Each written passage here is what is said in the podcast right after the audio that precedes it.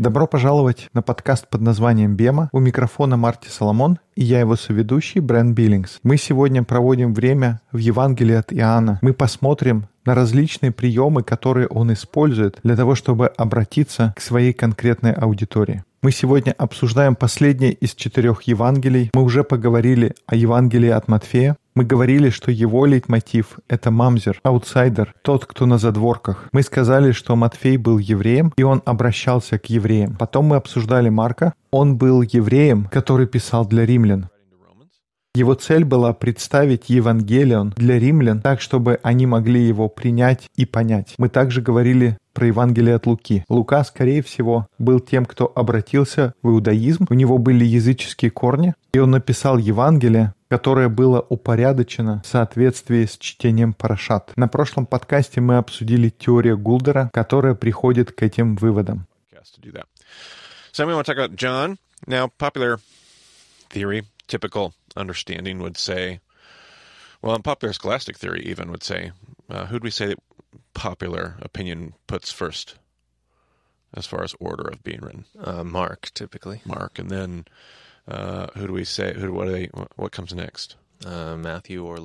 Сегодня мы хотим поговорить о Евангелии от Иоанна. Как мы уже говорили, широко распространенное мнение состоит в том, что Евангелие от Марка было написано первым, затем Матфей написал Евангелие, используя тот же самый источник Q. Потом есть разногласия, кто написал следующим, Лука или Иоанн. Но популярное мнение среди консервативных евангельских христиан состоит в том, что затем идет Евангелие от Луки, и популярное мнение, что Лука хотел представить более точную и хронологически упорядоченную историю. В нашем прошлом подкасте мы с этим не согласились и обсуждали другой взгляд. И последним было написано Евангелие от Иоанна. И обычно представляю так, что приходит Иоанн и говорит, ну, у нас есть все эти три замечательных описания жизни Иисуса, как мы их называем, синоптические Евангелия. И он говорит, вы не записали несколько важных историй, которые необходимо включить. И поэтому Иоанн пишет свое Евангелие, чтобы заполнить эти пробелы. Но я хочу не согласиться с этим. Я думаю, что в Евангелии от Иоанна происходит происходит нечто большее. И я бы считал, что Евангелие от Иоанна было написано третьим по счету. Как мне кажется, вначале идет Евангелие от Матфея, затем было написано Евангелие от Марка, позже Иоанн пишет свое Евангелие, и уже потом Лука оформляет свои записи как дополнительный материал к чтению Парашат. Итак, сегодня мы обсуждаем Евангелие от Иоанна. Какая у него основная мысль? Чего он стремится достичь, если это не просто заполнить пробелы и описать истории, которые не попали в остальные Евангелия? Что им движет и какая у него аудитория? Так, про Матфея мы говорили, что он обращался к еврейской аудитории. Марк обращался к римлянам. Для Луки это были те, кто приходят в синагогу. То, что его побуждает написать Евангелие, это чтобы его услышали те люди, которые посещают синагоги и слушают, какие отрывки там читаются. А кто был аудиторией Евангелия Иоанна? Чтобы задуматься над этим вопросом, давайте прочтем отрывок из первого Иоанна. Брент, ты можешь его прочесть? Это 1 Иоанна, первая глава с 1 по 4. О том, что было от начала, что мы слышали, что видели своими очами, что рассматривали и что осязали руки наши, о слове жизни, ибо жизнь явилась, и мы видели и свидетельствуем, и возвещаем вам сию вечную жизнь, которая была у Отца и явилась нам. О том, что мы видели и слышали, возвещаем вам, чтобы и вы имели общение с нами, а наше общение с Отцом и Сыном Его, Иисусом Христом. И сие пишем вам, чтобы радость ваша была совершенна.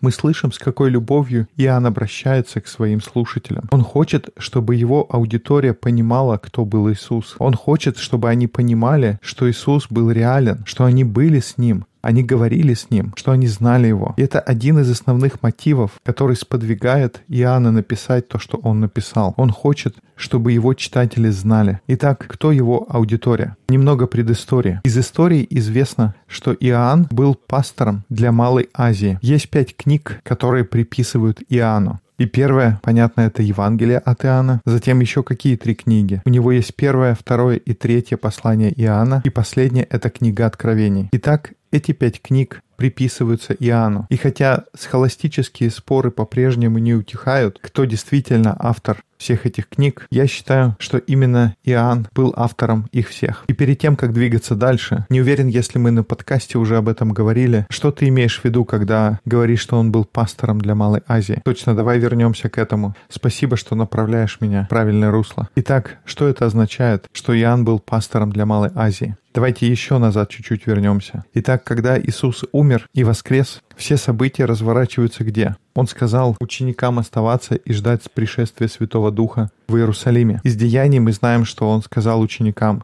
что вы будете моими свидетелями в Иерусалиме, в Иудее и Самарии и даже до краев земли. When Jesus Итак, это движение начинается из одного места, и это благая весть, Евангелион. Оно исходит из Иерусалима. И после того, как Иисус умер и воскрес, Он передает ответственность вести это движение его ученикам. И если кто-то читал Евангелие, кто ты думаешь будет самый лучший кандидат, чтобы принять эти бразды правления? Это был Петр, еще Иаков и Иоанн. В Евангелиях мы часто встречаем, что они упоминаются все вместе. Петр, Иаков и Иоанн. Они составляют круг самых приближенных что достаточно обычно для равинских традиций. Обычно есть хавара, это еврейское слово, которое обозначает группу учеников. Группа из 12 это была как раз такая хавара для Иисуса. И это обычная вещь, когда у равина есть группа более старших талмудим, учеников, которые играют роль лидеров этой группы. Это они, которые всегда первые отвечают, первые реагируют. Это те, которые идут сразу непосредственно за Иисусом. Это те, которые разговаривают с Иисусом чаще, чем все остальные. Они видят вещи, которые другие не видят.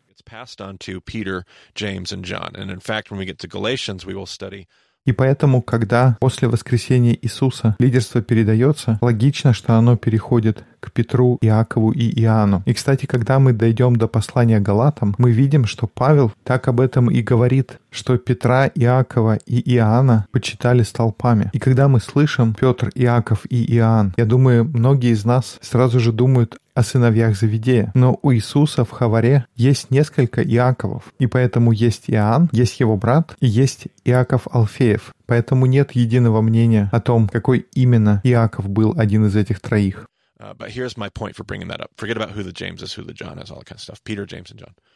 Но даже это не самое главное. Но я напоминаю нам об этом для того, чтобы иметь перспективу. Итак, Петр будет отвечать за что? За всю церковь целиком. Петр — это тот, у кого будут ключи к царству. Он был правой рукой. Он был скалой, на которой построена церковь. У нас еще будет разговор об этих отрывках. Итак, Петр — это тот, кто отвечает за церковь, где бы эта церковь ни находилась. В католической традиции это был бы первый папа. И понятно, что есть разные взгляды на то, как происходила преемственность. Но я вырос в протестантской традиции, и мы всегда смеялись над этим. Но с другой стороны, Петр был таким человеком. Тогда не было такого сана, но он был первым, кто отвечал за все. Я, может, слишком легкомысленно сказал про Петра в таком контексте, но я имел в виду, что он был первым лидером целиком всей церкви.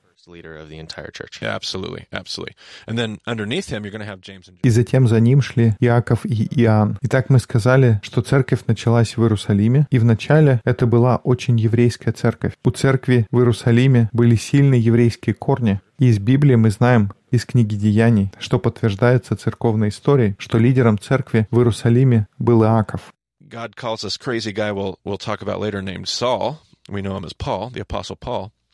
And he helps take the, take the gospel to what your question was, Asia and Asia Minor. Затем Бог призывает фанатика, которого мы знаем под именем Савл. Позже его называют Павел. И он разносит благую весть в Малой Азии. В наши дни Малая Азия — это территория Турции. И сейчас бы мне не перепутать, потому что я иногда смешиваю их. Обычно выделяют Азию, которая идет вдоль побережья с главными городами Ефес, Сардис. Я думаю, Пергам тоже будет относиться к Азии. Филадельфия будет как раз на границе между Азией и Малой Азией. То есть, если посмотреть на карту Турции, ее небольшая часть, европейская, находится далеко на западе, все остальное называется Азией и Малой Азией. И Иоанн как раз становится пастором для Азии.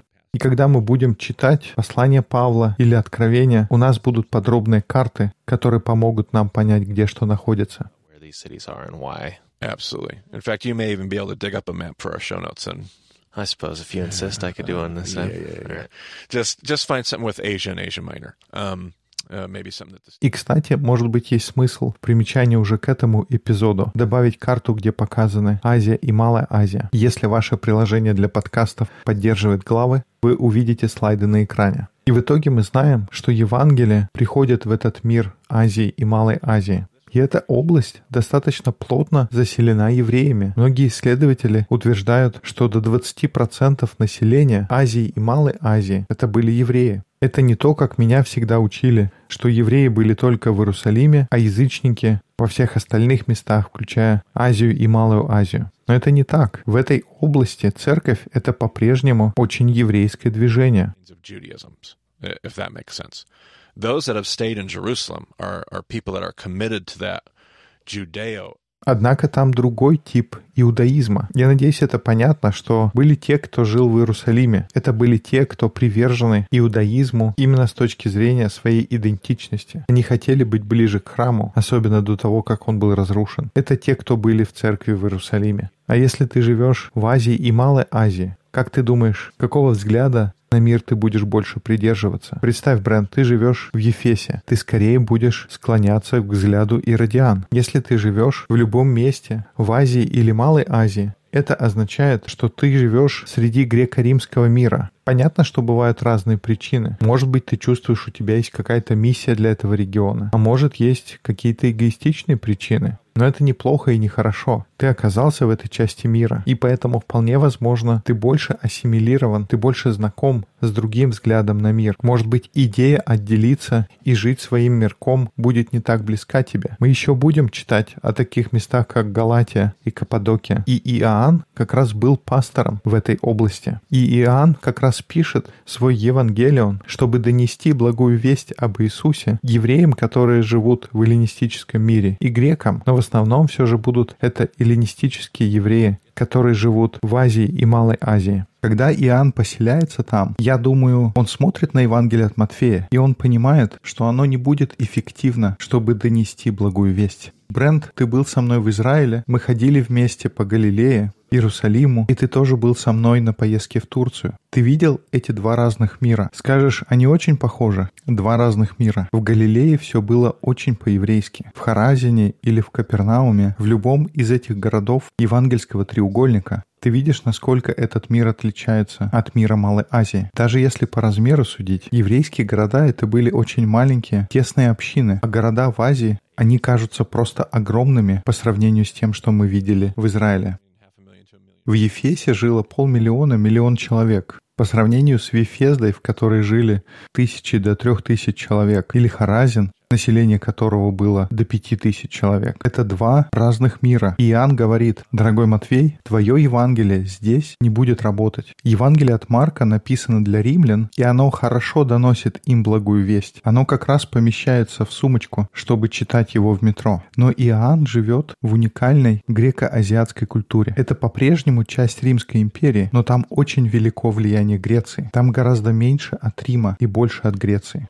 Современные страны тоже очень отличаются. В США, если ты из Нью-Йорка, это совершенно другое окружение по сравнению, например, с Москвой, Вайдаха. Somebody in Moscow, Idaho, for example. Absolutely. Absolutely. Just totally different worlds. And this Greco world, this Greek world, is steeped in a particular kind of paganism. Это два разных мира. И в том греческом мире есть особый тип язычества. Там есть целый пантеон богов с Олимпа. У римлян есть свой оттенок, и они по-своему пересказывают эти истории богов. Они по-другому их изображают. Я уверен, в римских храмах возникают иные чувства по сравнению с греческими храмами. Feeling than Ephesus did. And like I went to the Pantheon in Rome, Yes. and it's it's cool, but it's like it's kind of tucked away. Like Yes. it's not really a big deal. Пантеон в Риме, храмы богов, ну они красивые, но они теряются за всеми остальными постройками. Ты гораздо больше обращаешь внимание на дворцы, приторию, Колизей как самая большая достопримечательность. И за всем за этим ты забываешь о том, что там есть дворцы, построенные для божеств. Yes, Rome, Rome had its system. it's government, it's people driven.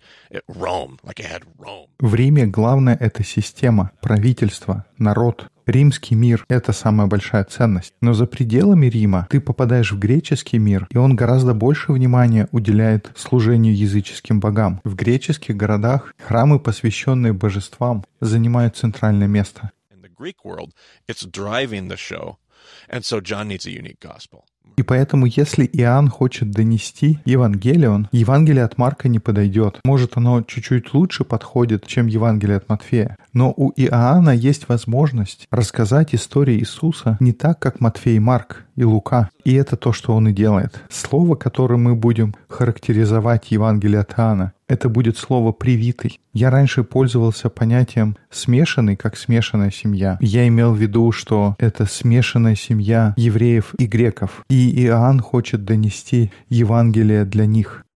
Но мне нравится идея из Писаний, по-моему, в Римлянах 11 главе, говорится о том, как Бог прививает язычников к еврейскому дереву. И поэтому я думаю, это понятие «привитый» соответствует гораздо лучше. У нас есть привитая ветвь к семье. Еврейская семья теперь получила привитую ветвь. И такой быстрый взрывной рост язычников в этой семье, он требовал специального Евангелион. И именно такую благую весть Иоанн хочет им донести. Это видно с самых первых стихов его Евангелия. У тебя есть несколько первых стихов. Можешь прочесть. Uh, how about you read those for us, Brent? In the beginning was the Word, and the Word was with God. В начале было Слово, и Слово было у Бога, и Слово было Бог. Оно было в начале у Бога. Все через Него начало быть, и без Него ничто не начало быть, что начало быть. В Нем была жизнь, и жизнь была свет человеков. И свет во тьме светит, и тьма не объяла его. Not overcome it.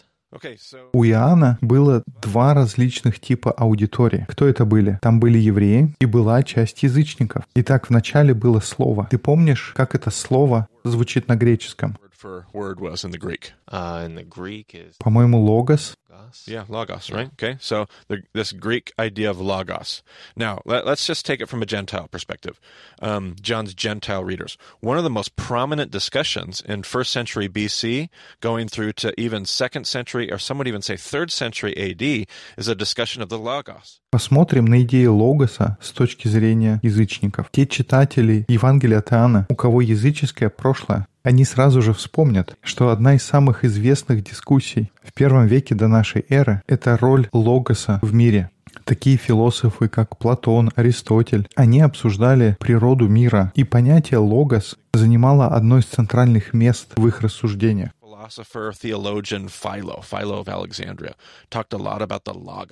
Даже еврейский философ-богослов Филон Александрийский, у него есть много рассуждений о логосе. Это очень греческое понятие. Все язычники его понимали. И представить все точки зрения будет очень сложно. Но если упрощенно, идея греков заключалась в том, что есть что-то, что удерживает всю Вселенную вместе. Это что-то больше, чем просто материя. Это что-то больше, чем атомы, больше, чем просто наука. Какое-то мистическое понятие, которое поддерживало тот мир, ту реальность, в которой мы существуем. И они назвали такую безымянную вещь словом «логос». И поэтому, если ты греческий слушатель, и ты слышишь, как Иоанн начинает, что вначале был логос, ты думаешь, точно, все философы говорят это. Это не какая-то новая концепция. Я с этим согласен. Вначале был логос, и логос был с Богом, и логос был Богом. И будучи греком, ты говоришь, да-да, точно, так и есть. Никакому греку ничего странного здесь не услышится. Какой следующий стих? What is the next verse? Оно было в начале у Бога. В другом переводе говорится «Он изначально был с Богом» или «Тот, кто был Слово, был с Богом с самого начала». И в этот момент грек должен был сказать «Эй-эй, подожди, логос — это не человек». В этом-то и смысл. Понятие логос гораздо больше, чем человек. И мы видим, как в этом первом отрывке Иоанн говорит о вещах, которые им понятны, кроме того момента, когда он говорит о логосе как о человеке. Понятно, что он говорит, что это Иисус. Иисус — это тот логос, о котором все говорят. Это будет радикально новая идея. У человека сразу мысли, ой-ой-ой, я не уверен, если я готов это принять. Я все это понимал совершенно иначе. Но именно в этом идея Иоанна, чтобы вдохнуть новый смысл в известные тем людям идеи. А теперь мы сделаем паузу и постараемся услышать это, как это услышал бы еврей. Когда я говорю слово, какая бренд у тебя ассоциация на иврите? Божий голос, о том, что Бог говорит. Or let's go literal, like more literal word. What do you think of? Uh, the the text. Yeah, and what do they call it? Like, А если в буквальном смысле, тогда слово это, это текст. Они его еще называли Тора. И в первом-втором веке до нашей эры у них сформировалась концепция, что в начале была Тора. Иногда они еще называли Тору мудростью. Есть более мистическая еврейская традиция, которая говорит о том, что мудрость была до сотворения. И то есть они понимают, что Тора, она была до сотворения.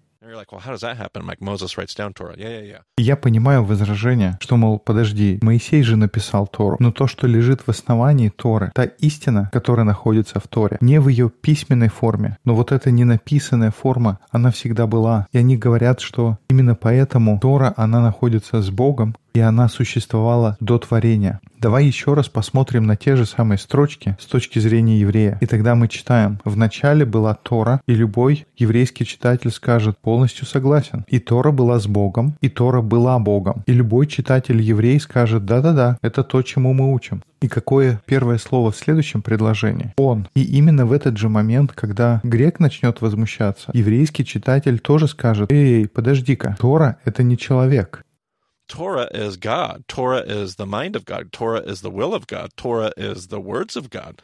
But Torah's not a person. Тора — это Бог, Тора — это Божий разум, Тора — это воля Божья, Тора — это слова Бога, но Тора — это не человек. Мы видим, как в одном параграфе Иоанн смог одновременно обратиться к двум группам и подвести к одной и той же мысли. Просто не верится, насколько это гениально. Когда ты начинаешь понимать, ты как, ну, добро пожаловать в Новый Завет. Авторы Нового Завета, они просто гении. И то, как Иоанн пишет, он, пожалуй, один из лучших авторов. Он одновременно обращается к двум разным аудиториям. И это все в одном и том же тексте. И когда мы доберемся до откровений, там будут замечательные примеры. Мы сможем увидеть еще два или три уровня вглубь по сравнению с тем, что мы обсуждаем сейчас. У нас сейчас всего лишь введение в эту концепцию. Просто с ума сойти, насколько Иоанну хорошо получается это сделать. Его читатели — это привитая аудитория евреи и язычники вместе. И он смог придумать, как передать Евангелион в совершенно уникальной манере. И это не потому, что были какие-то истории, которые Матфей, Марк и Лука просто не описали. Но у него другая аудитория, и он пользуется возможностью донести Евангелие таким уникальным способом. If you ask almost any Christian, hey, I've got this new believer. Интересно, что если мы разговариваем с кем-то, кто только что поверил или никогда не читал Библию, мы всегда советуем начинать с Евангелия от. Мы всегда говорим, что это очень простой способ познакомиться с Писаниями. И при всем при этом, как поражает глубина того, что написано Иоанном. Incredible. Absolutely. And John in that regard is kind of like Mark. We like John. It's it's Greek. И в этом плане Евангелие от Иоанна так же, как Евангелие от Марка. Нам оно нравится, в нем много картин. Это почему мы даем его молодым христианам. Он говорит о свете. Ты не найдешь там доктрин или теологии. Он говорит о вещах, которые ты можешь понять. Иисус — это пастырь. Он говорит о лозе. Он говорит о чем-то, что можно понять. Understand Jesus through language. And so that's part of the reason why we like it. And you're absolutely right. There's a depth that we haven't even realized is there unless we're really studied. Я понимаю язык Иисуса, но ты прав. Та глубина, ее невозможно понять, если не заняться изучением литературных приемов Иоанна. Кстати, о приемах. Мы только что процитировали несколько утверждений, где Иисус говорит «Я есть». Сколько их всего? Их ровно семь. Это одна из тем, которые Иоанн использует. И я хочу, чтобы мы сейчас на них посмотрели и увидели, как через них он обращается к обоим аудиториям. Давай, ты можешь называть? В шестой главе Иисус говорит «Я — хлеб жизни». Это первое заявление. Давай дальше. Восьмая глава. Когда Иисус снова обращался к людям, Он сказал «Я — свет миру». Мы, возможно, уже начинаем понимать, к чему Иоанн приводит эти высказывания. Uses these statements. Over in John 10, he says, I am the gate. В Иоанна 10 он говорит «Я дверь овцам». И через несколько стихов «Я добрый пастырь». Итак, я хлеб жизни, я свет миру, я дверь овцам, я пастырь добрый. Что еще? Good shepherd. What else do we got? John 11, I am the resurrection. Глава 11. Я воскресение и жизнь. And the life. Okay. John 14, I am the way. Глава 14. Я есть путь, истина и жизнь. И, наконец, 15 глава. Я истинная виноградная лоза. I am the true vine. I am the true vine. Okay, so let's ask the questions. What is this? What are all these I am statements saying to one of uh, a member of his Gentile audience? Well, in this pagan world, when you study the context, Давайте подумаем, что все эти заявления говорят человеку из язычников. Ну, если посмотреть на мир того времени, это будет легко, если ты знаешь, какие вопросы задавать. Все эти утверждения уже раньше делались языческими богами. Почти для каждого заявления будет даже несколько кандидатов. I am the bread of life is a statement that was made by Demeter or Ceres in the Roman world. Uh, same god, Demeter Ceres was the god of provision, the god of grocery. We get the word the word cereal from the word Ceres, right? So I am the bread of life. Well, that's what Demeter. «Я — хлеб жизни», так себя называла Диметра. Она была богиней плодородия и земледелия. И поэтому, когда мы читаем в Евангелии от Иоанна, что Иисус говорит «Я — хлеб жизни», Иисус обращается к грекам и говорит, «Вы, греки, думаете, что Диметра — хлеб жизни, но она не хлеб жизни. Я — это хлеб жизни». I am, what did we have? I am the light of the world. Okay? That could be a lot of things. Probably our best candidate there is Apollo. Apollo, god of light, Следующее заявление. «Я — свет мира». Это много кто мог быть, но, пожалуй, лучший кандидат — это Аполлон. Он был богом света, и это была его прерогатива сказать «Я — свет этому миру». И поэтому Иисус берет этот миф и говорит «Нет, Аполлон, он не свет мира».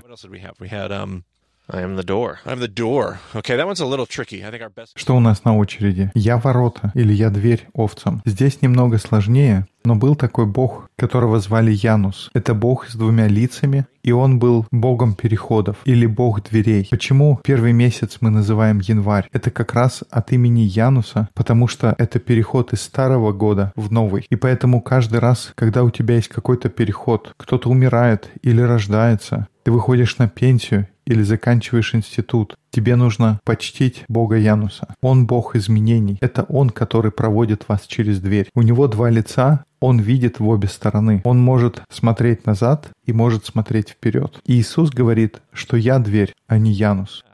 I'm the door. Uh, I'm the good shepherd. Uh, uh, is Я добрый пастырь. Здесь, скорее всего, имеется в виду Бог Пан. У нас еще будет разговор о нем на третьей сессии. У Пана тело наполовину тела человека, наполовину тела козла. Он отвечает за фертильность, и он также тот, кто приглядывает за стадами. Заявление Иисуса, что «я добрый пастырь», это прямой конфликт с Паном. Confrontation of Pan. Um, uh, I am. Let's see. What did we have, Brent? The resurrection and the life. I'm the resurrection and life. Probably Asclepius. You could probably make a couple cases for a couple other. Um, but if we don't want these to overlap with other gods, probably Asclepius is our best. Что еще? Воскресение и жизнь. Здесь тоже есть несколько кандидатов, и, пожалуй, лучше всего подходит Асклепий, бог медицины. О нем мы тоже еще поговорим. Аполлон отдал его на воспитание кентавру Хирону, который обучил его искусству врачевания. Мы говорили про Эскулапа, когда обсуждали здравоохранение.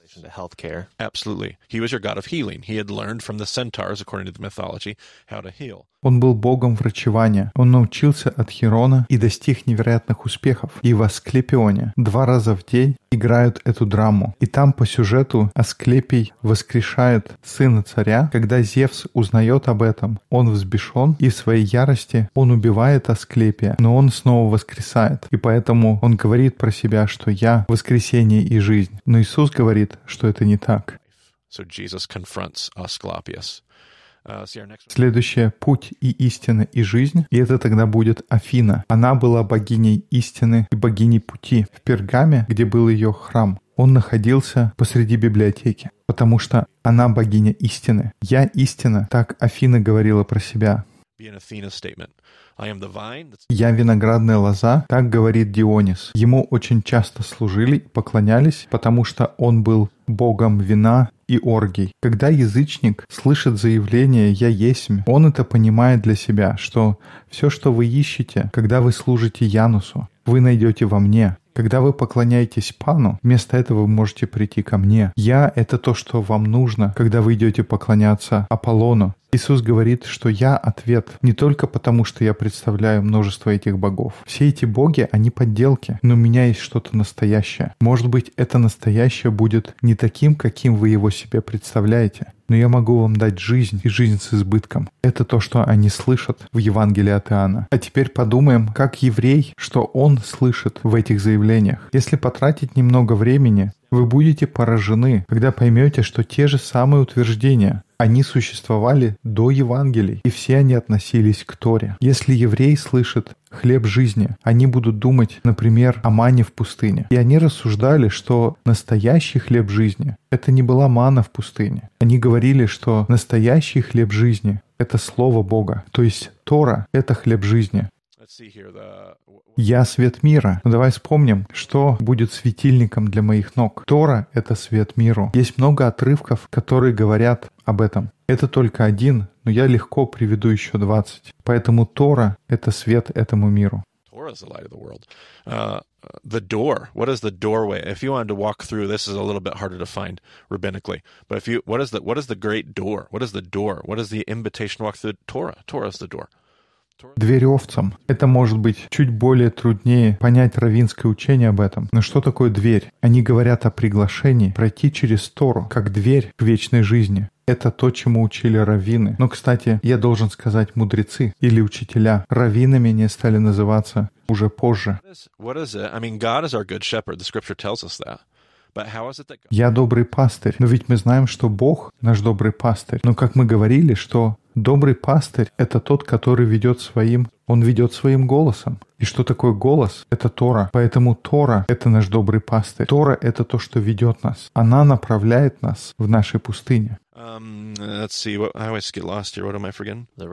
Следующее заявление. «Я воскресение и жизнь». И Тора — это воскресение. Была фарисейская традиция, которая говорила о воскресении. Если ты хочешь вечной жизни, если хочешь быть записанным в книге жизни, о которой говорится в книге Даниила, Тора это твое воскресение и жизнь. Моя любимая часть — это то, что я путь, истина и жизнь. Мы читаем это и говорим, ну вот смотри, Иисус — единственный путь на небеса. Но это не только то, что Иисус говорит. Он не говорит, что единственный путь к Богу только через меня. Он говорит, что это то, как вы можете увидеть Бога. Для язычников, для них Афина говорит «Я истина». «Я» — это как вы можете прийти к Богу. Через меня вы можете увидеть Бога. Но Иисус говорит, нет, это я. Он не говорит, что «я» — это единственный путь на небеса. Он говорит «я» — это тот, за кого выдает себя Афина. Но для еврея он говорит «я Тора». Есть прямо такая цитата, которая была написана за 70-80 лет до того, как появились Евангелия. В ней говорится про Тору, что она — путь истинной жизни, истинная виноградная лоза. Здесь у меня нет прямой ссылки, но я догадываюсь, что это всего лишь одно утверждение из шести, и должно быть что-то, чего я не знаю, когда про Тору говорили, как виноградная лоза.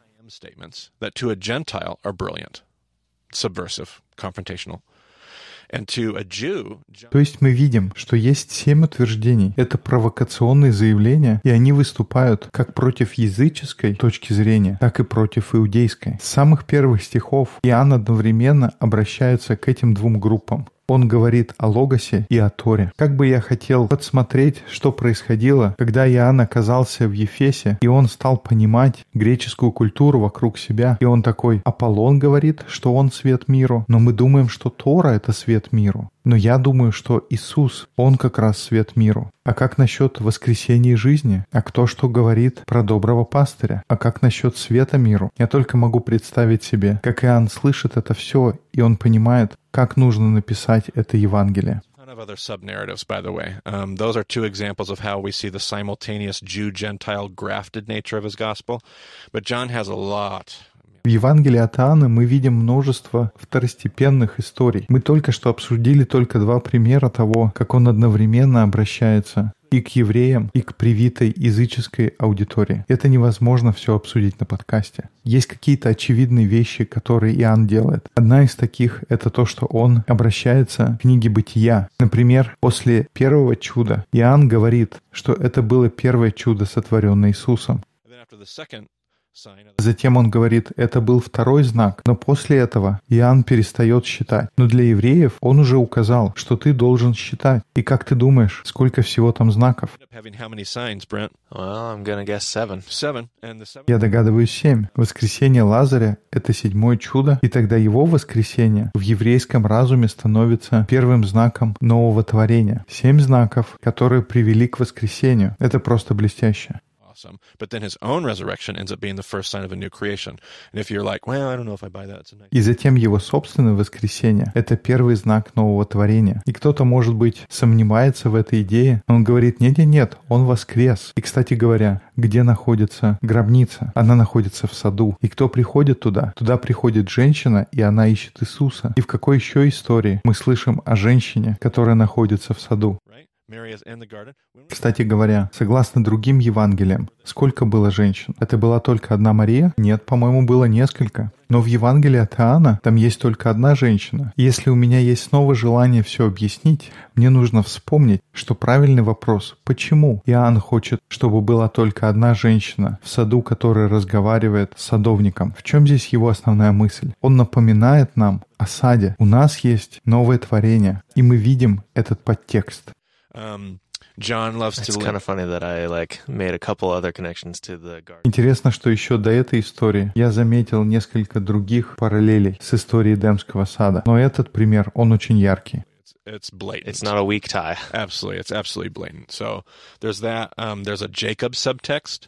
Um, uh, the narrative of Jesus follows the narrative, uh, the lifetime of Jacob, as if John is saying Jesus is the new Jacob. That's a that's a definite subtext. We could do that some other time. Там есть еще подтекст истории Иакова, что жизнь Иисуса в каком-то смысле повторяет историю жизни Иакова, как будто Иоанн говорит, что Иисус — это новый Иаков. Но, наверное, нам к этому нужно будет вернуться в следующий раз. У нас уже 36 минут, поэтому нам пора закругляться. Но это удивительно открывать все эти различные подтексты. Мы можем снимать слой за слоем за слоем. Удивительно видеть то, что происходит в Евангелии от Иоанна. Bring it back to the Gospel of John. У этого Евангелия просто невероятная глубина. И большой привет Полу Петерсону. Я уверен, он не слушает наш подкаст. Ну, просто так, на всякий случай. Но я помню, что о чем бы он ни проповедовал, он всегда возвращался и говорил об Евангелии от Иоанна. У меня не будет сегодня какого-то глубокого вывода, кроме того, что просто сказать о невероятных способностях Иоанна. Он один из моих любимых авторов Нового Завета. И вообще, все те, кто писал Новый Завет, чем больше я их изучаю, тем больше и больше я уважаю и проникаюсь восхищением тем, что они делают. Мы говорили про Евангелие от Луки в прошлом подкасте. Я смотрю на Матфея, просто великолепная работа. Евангелие от Марка, мы на следующем подкасте о нем еще поговорим. Автор послания евреям, Павел, я раньше не уважал его работу, пока я не начал понимать, что с равинской точки зрения он пытается достичь. Это точно то, чего бы ты ожидал от ученика Гамалиила. Авторы Нового Завета делают уникальную работу в том, как они передают свое повествование. И Евангелион Иоанна — это прекрасная, блестящая работа, уникальная для того мира, к которому он обращается.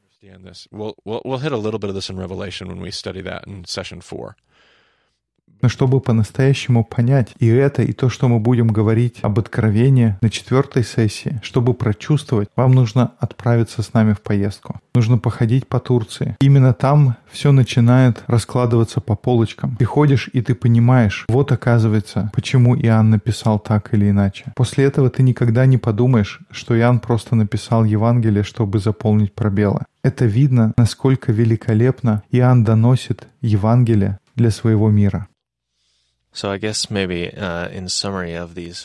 Я думаю, как заключительная мысль ко всем четырем Евангелиям, нам нужно сказать, насколько хорошо авторы знают их текст, насколько хорошо они знают учение своего равина. И понятно, что они провели много времени с ним, и они обсуждали какие-то вещи по нескольку раз. Но они также знают свою аудиторию и свой культурный контекст.